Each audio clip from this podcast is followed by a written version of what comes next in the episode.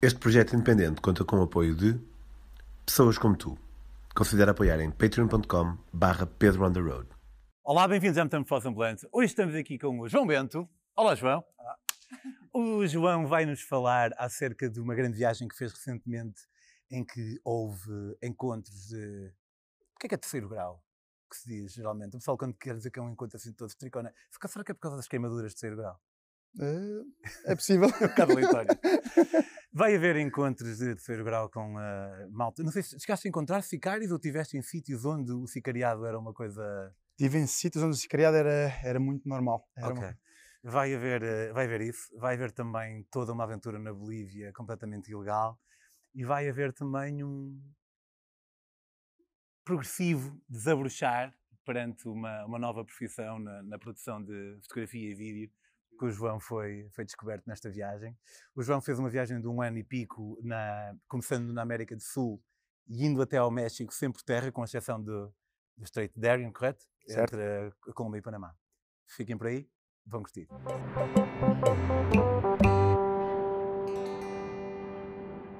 Pois é, João. Quem diria que, assim, de repente. É que eu, eu ontem estava em São João da Madeira e fui ver uma carrinha, quero comprar uma carrinha.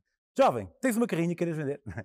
e, uh, e, a carrinha era em Marinhais, em Santarém. E depois eu tentei fazer com que a viagem valesse a pena. Fui à minha lista de, de malta que tinha para gravar a Metamorfose e apareceu alguém de Setúbal. E de repente vinha Setúbal, aqui na Casa Bahia, um sítio muito giro, já agora.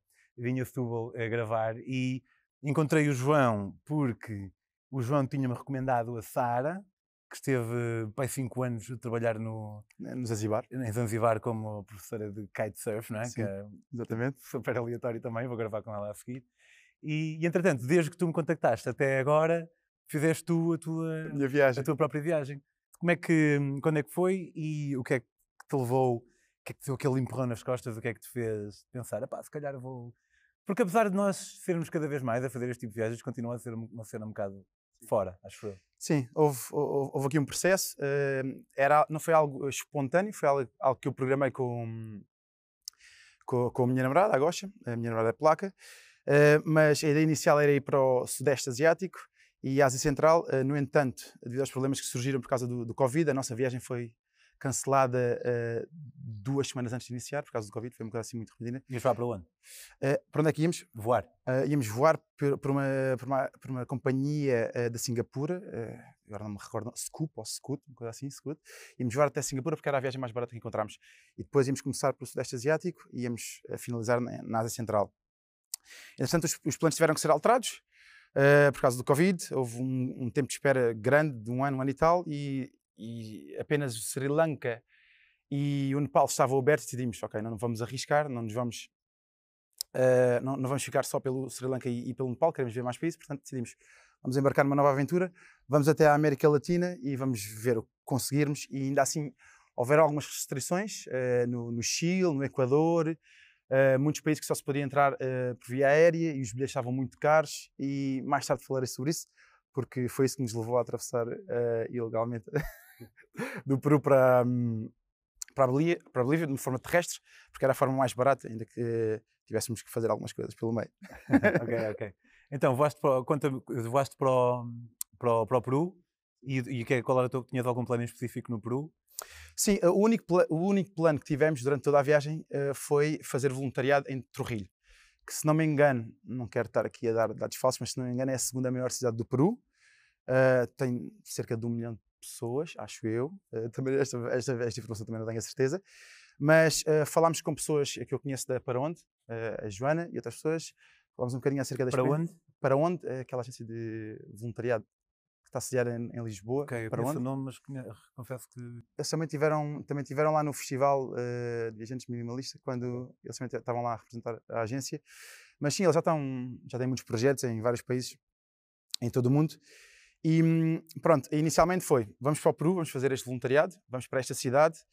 Uh, era um, um bocadinho uma, uh, um projeto fora, não, não, queria chamar convencional, mas era uma NGO que era um bocadinho uh, fora dos parâmetros normais, dentro de condições um bocadinho fora do normal também. E achámos que era um desafio interessante. Fora normal porque. A forma normal eh, a, a nível eh, de segurança e a nível do projeto em si, que era uma falta de organização extrema, tinhas que tu organizar tudo e, e assim se verificou. Era, olha, toma uh, papéis e vai dar aulas aos miúdos. E, De inglês. eh, aulas de inglês, aulas de música, aulas de matemática, mas não, não havia uma programação, não, não havia uma programação, não havia um planeamento. Era, eh, estão aqui os miúdos, eles não podem ir para a escola pública, porque, embora a escola pública seja gratuita no Peru, eh, os manuais, as fardas, tudo, eh, tudo tem que ser pago e há famílias que nem para isso têm dinheiro e são obrigadas, ou seja, não são obrigadas, não, não conseguem ter os miúdos na escola e os miúdos acabam por ir para estas escolas e estas NGOs que existem eh, um bocadinho pelo país todo e é assim que o ensino se dá em algumas zonas e, e alguns deles conseguem ingressar através de, de apoios, conseguem ingressar no ensino normal, no, no no ensino público. Eh, e pronto, e foi, e foi neste contexto que nós fomos, a- pá, isto é desafiante, isto vai ser interessante, e foi assim que iniciámos a nossa viagem, portanto, aterramos em Lima, de Lima fomos diretamente para Trujillo, E lá tiveste algum tempo em Lima? eh, dois dias. Voltei a Lima, mas desta vez foi só tipo dois dias. E Foi- tal? Nada especial? Epá, por acaso, há um episódio engraçado, porque nós não conhecíamos nada de Lima.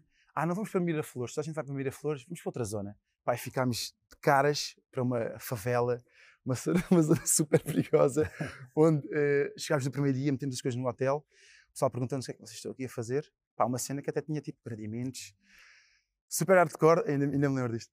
Eh, saímos para ir a, a um, a, um- uma zona comprar comida, aquilo era uma espécie de mercado, epá, e fomos logo perseguidos e tivemos que correr, logo assim o primeiro dia, logo assim à entrada, A sério? assim, logo o Porque estás a caminhar e começas, começas a reparar que alguém vem atrás de ti. pa- Passámos numa zona que ainda me lembro que lhe chamei de. Pá, isto não mete a piada, mas chamei-lhe de Bagdá, porque estava, comple- estava completamente eh, destruído, com buracos de tiros, eh, autocarros abandonados, eh, muita coisa queimada, pneus.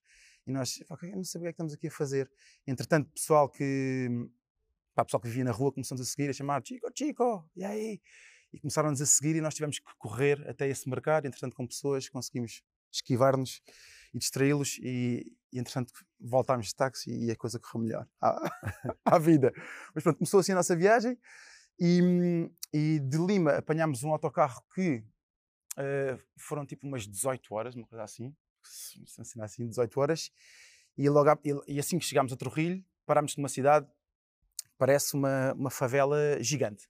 Não há prédios, tu deves saber isto se estiveste lá, não há prédios eh, acabados, há muitos prédios que não, não, não são finalizados, porque a justificação que me deram, que eu não sei se é verdadeira, é que muitas vezes eh, eh, o imposto que tens de pagar para que um prédio seja finalizado, ou seja, pintado, é demasiado grande para as pessoas. Eu já vi isso também em vários países. Pronto, Sempre duvidei um bocado. sim, Mas- sim, mas, mas foi, foi como disseram.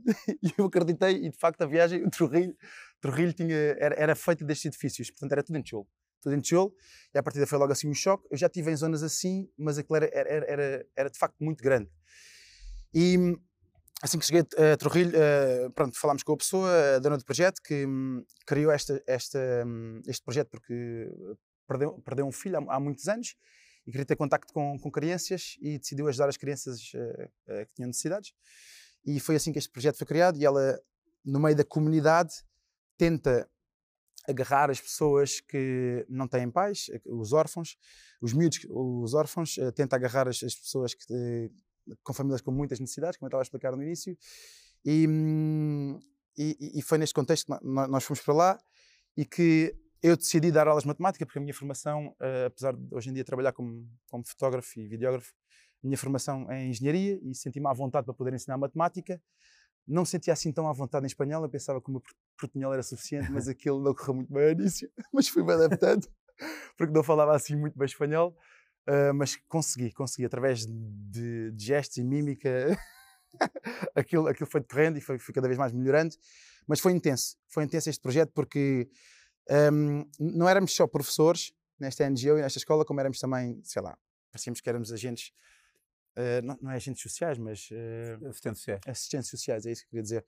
Porque muitas das vezes os miúdos chegavam lá eh, a chorar, sem nada para comer, acabámos por fazer muita comida. Para além de criar atividades lúdicas, também preparávamos comida em casa, levávamos comida, material escolar, comprávamos material escolar porque eles não tinham dinheiro. Se não tinham dinheiro para o ensino público, claro que também não tinham dinheiro para comprar material escolar. Então foi muito isto, foi, foi intenso a todos os níveis: emocional, ca- cansaço físico, a fazer muitas coisas sem parar. e foram assim que se passaram três semanas a conhecer a realidade deles. Fomos muitas vezes às casas deles para levar comida diretamente às casas, casas que não eram casas, eram tipo barracas, hum, literalmente barracas, e às vezes nem paredes tinham, nem janelas tinham. E aquela zona é quente, uh, porque está ao nível da água, e é quente praticamente durante todo o ano. E foi, hum, pronto, foi intensa a, a, a, esse nível. E pronto, parámos com muitas situações e ouvimos muitas situações. Por acaso estava, hum, não, não, não, para além de ter conhecido, para, para, além de saber que aquela era uma das cidades mais com mais uh, criminalidade sicariado uh, no mundo, uh, eu, eu, sabia isso, mas por acaso até conheci uma pessoa que não estava a lembrar que recordei agora, que foi um taxista que e soube através de uma pessoa que já lá estava há dois anos, que era taxista de manhã e à noite matava pessoas. Pronto. What? Sim. E, Mas disse isso? Não, disse uma pessoa que trabalhava lá há dois anos, uma espanhola, a Carla, e que, e que sabia, porque era amigo dela uh, e sabia e tinha essa informação. Pronto. Uh, que de manhã e à tarde era taxista e à noite. Isso é muito fora. Isso é muito fora, é muito fora. E, e, e era uma pessoa super normal, parecia uma pessoa Levava-nos uh, levou-nos várias vezes à, à praia, porque havia uma zona que era Huanchaco, que era uma zona onde. Ah, mas era uma pessoa que tu viste mais uma vez? Sim. Mas não é, não é estranho? Não, era, não é estranho? Tipo, estás com. Uh, é, era estranho, mas uh, epá, logo desde cedo nós uh, tínhamos essa informação e nunca nos questionámos muito. Eu não estou a julgar, e quanto mais vezes apanhares o táxi dele, se calhar mais dinheiro ele tem e menos pessoas precisa de matar. É um bocado uma lógica meio estranha. é um bocado uma lógica um bocado estranha, mas, mas é, é, um bocado estranho, mas é, epá, não sei, é uma coisa que, com que as pessoas vivem na, em, em que era básico, e eu, eu ouvi comentários, pá, coisas ridículas do género Pá, aqui o pessoal, os homens fartam-se muito das mulheres, principalmente quando elas se metem no álcool e quando se fartam muito, uh, decidem matá-las, assim, assim, sem sentido nenhum. Mas falava disto com uma normalidade, com que, enfim, tu deixavas de questionar o que é que fosse e, ok, aceitavas. Uh, mas como como eu te tinha contado há bocado, nós chegámos a conhecer polícias que iam à nossa casa, porque éramos um grupo de voluntários, cerca de 10, agora não consigo precisar, eles iam à nossa casa para saber se estava tudo bem e tal, mas entretanto também iam lá numa de flirt e levavam os, eh, o pessoal, as voluntárias, fossem da França ou da Alemanha, para beber um copo e tal. Pá, aquilo tudo ali não fazia sentido, estás a ver? e em troca diziam, ah, estejam descansados, nós estamos, andamos aqui, estás a ver? Uma espécie de oferecemos proteção, mas ao mesmo tempo, pá, venham lá connosco e bebam um copo connosco. Sim, Hell, sim, tipo, sim. Isto não faz sentido, mas let it go. Eu, país, país em desenvolvimento, uh, pá, nunca curto envolver nunca a polícia. Yeah, nós, nós não escolhemos, mas, uh, ele, pois, pois. Mas, mas, mas, é verdade, mas eu também não, eu também não. Não confio. Yeah, não, não, não dá, não dá, não dá. E ali tive situações na Colômbia e no México, tipo, não dá. E amigos meus no México, dizendo, olha e tal, no teu carro, olha, tens aqui cocaína. Agora vais ter que pagar uma multa. Ah, mas eu não consumo. Consomos, consomos. Agora vais ter que pagar uma multa. Estas coisas acontecem no México, deves saber. E, portanto, e na Colômbia também aconteceram algumas situações e eu não confio também muito na polícia e sempre que posso evito evito envolver-me com a polícia, sim, claro que sim. Claro que sim. E de, de, estiveste lá um mês e, e depois eventualmente, tipo lá como é que o pessoal estava a lidar com, com o Covid?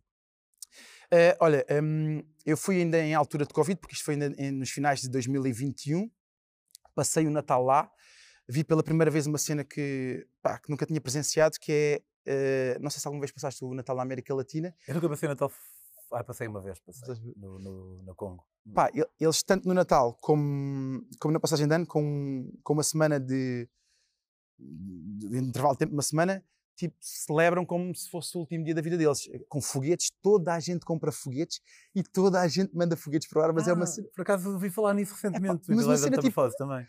45 minutos, mas será assim um fogo 45 minutos? Uh, pá, mas foi brutal, foi brutal poder assistir isso. Claro que uh, Portanto, quando sei, há certas coisas que não são permitidas com de artifício, mas ninguém queria saber disso em Torrilho. E toda a gente mandava para a frente, para o ar, na diagonal, o que é que fosse fogo. Epá, aquilo era, era quase arriscado estar na rua com, aquele, com aquele fogo de artifício, mas, epá, mas, foi, mas foi giro ver esse espetáculo, completamente descoordenado em todo lado o fogo. E tanto o Natal como a passagem de ano, passei-os lá em, em Torrilho e, e foi espetacular. E depois disso, Uh, decidi começar uh, então a minha viagem de, de, um ano e um mês, mais ou menos. E começámos porque tanto eu como a Gosha gostamos muito de, de, de, montanha e decidimos ir a Huaraz, que é uma zona não tão turística como a zona de Cusco, onde tens Machu Picchu e a Montanha das Cores, etc, etc, o Alto Sagrado. Uh, decidimos ir a, a Huaraz E em Huaraz, fizemos caminhadas a 4 mil e tal metros de altitude durante 14 horas. Foi, foi espetacular, porque vimos lagos super bonitos. Durante 14 horas o quê? Uh, 14, uh, 14 horas a caminhada. A, caminha, Tiveste 14 horas a caminhar? a caminhar uh, assim a 3 mil, 4 mil e tal metros. Sim. Fogo. Foi 7 para lá e 7 para lá. Fomos muito cedo e voltámos muito cedo. Porque uh, não eram assim tantos quilómetros, mas era super desafiante. E como íamos a caminhar a uma altitude, pá, como íamos a caminhar a uma altitude que não nos permitia ir a um passo rápido, tínhamos que ir tipo, muitas vezes a andar, muitas vezes parar, nem toda a gente tinha o mesmo ritmo e fazer. por acaso já não me lembro quantos quilómetros é que foram, mas sei que foram se calhar se- sete, uma coisa assim, já não me lembro muito bem. Mas eh, fazer um quilómetro eh, ao nível do mar não é, não é de todo o mesmo que fazer a 4 mil e tal metros Pois imagino. e depois tivemos que parar muito tempo para descansar, mas foi brutal e aconselho toda a gente a ir ao Araz.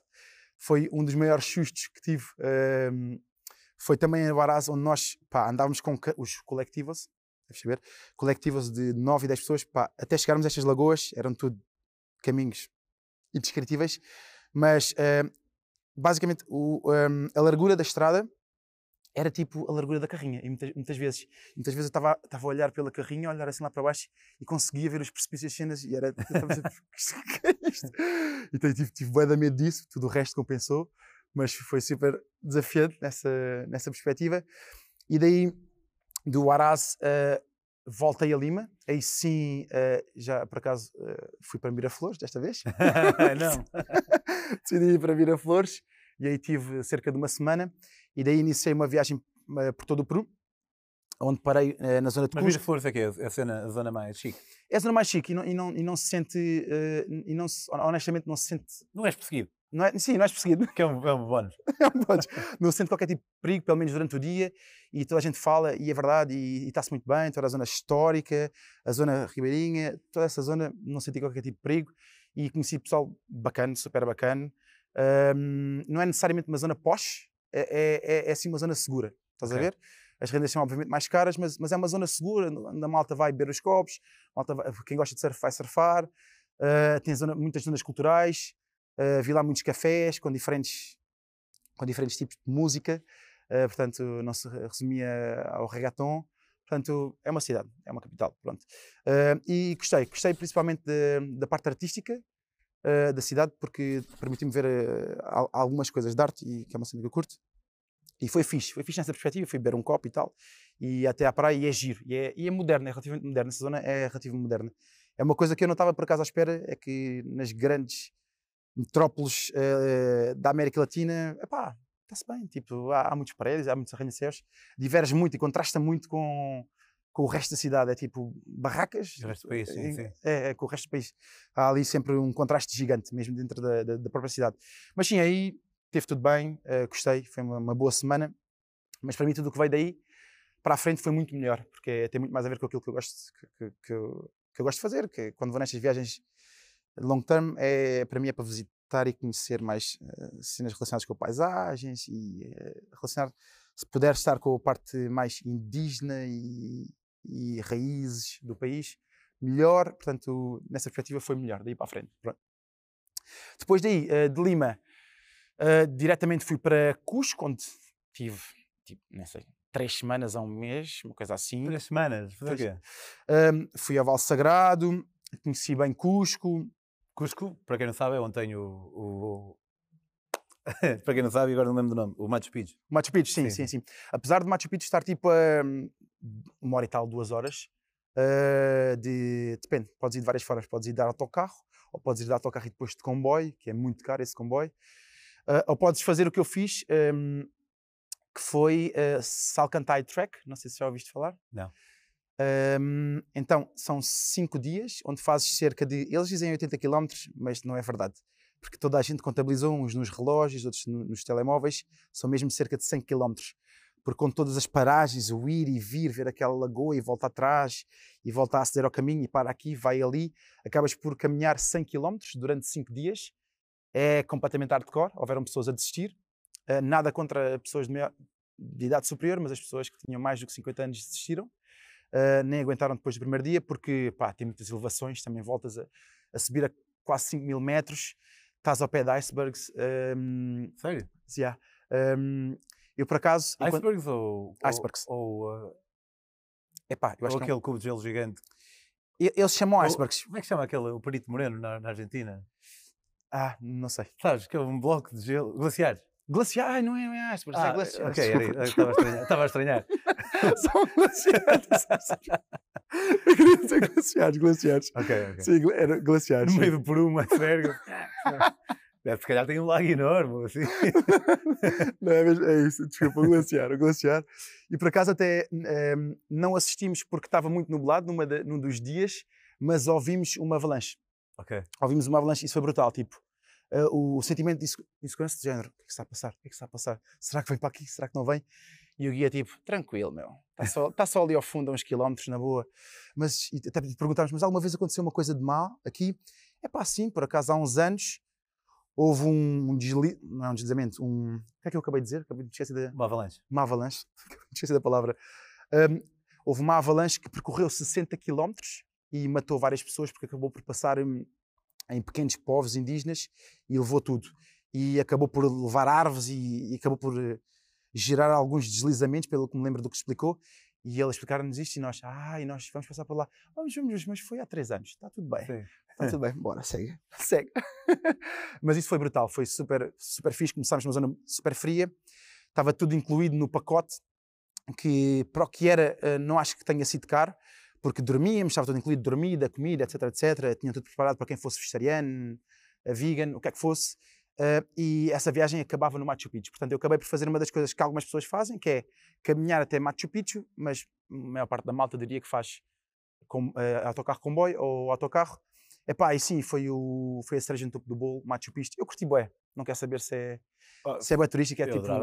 Pá, é, é- é brutal, é brutal. Todo, todos os sur- surroundings, não sei como é que é em português, os, O que está ao redor.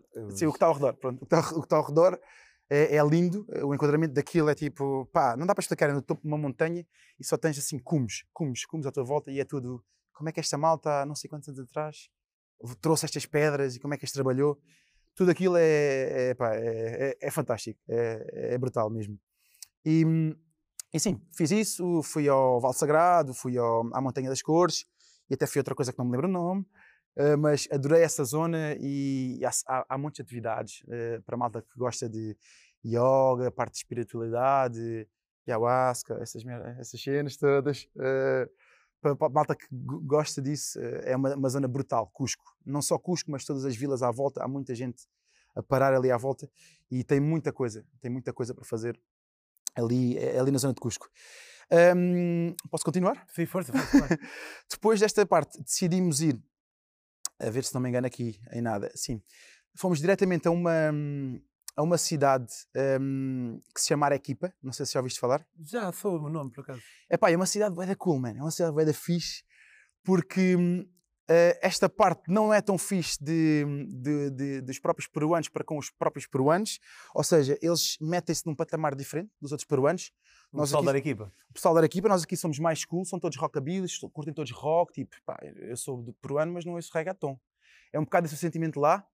Não quer dizer que isso seja fixe, mas para quem não curte reggaeton tipo eu, foi bué da fixe. Pô, para mim é a pior coisa da Sério. foi bué da É fixe. a pior prenda para o mundo. Foi, foi tipo o Eu sítio, em África vi o reggaeton, foi tipo o sítio onde eu me senti mais, mais em casa e eu já tinha ouvido falar disto, mas depois de estar lá, pá, isto é mesmo verdade. E é mesmo a sério. Há mesmo, havia mesmo avenidas, filas, bairros, onde só havia bairros, hum, bares de indie, indie assim, muito eletrónico, rock.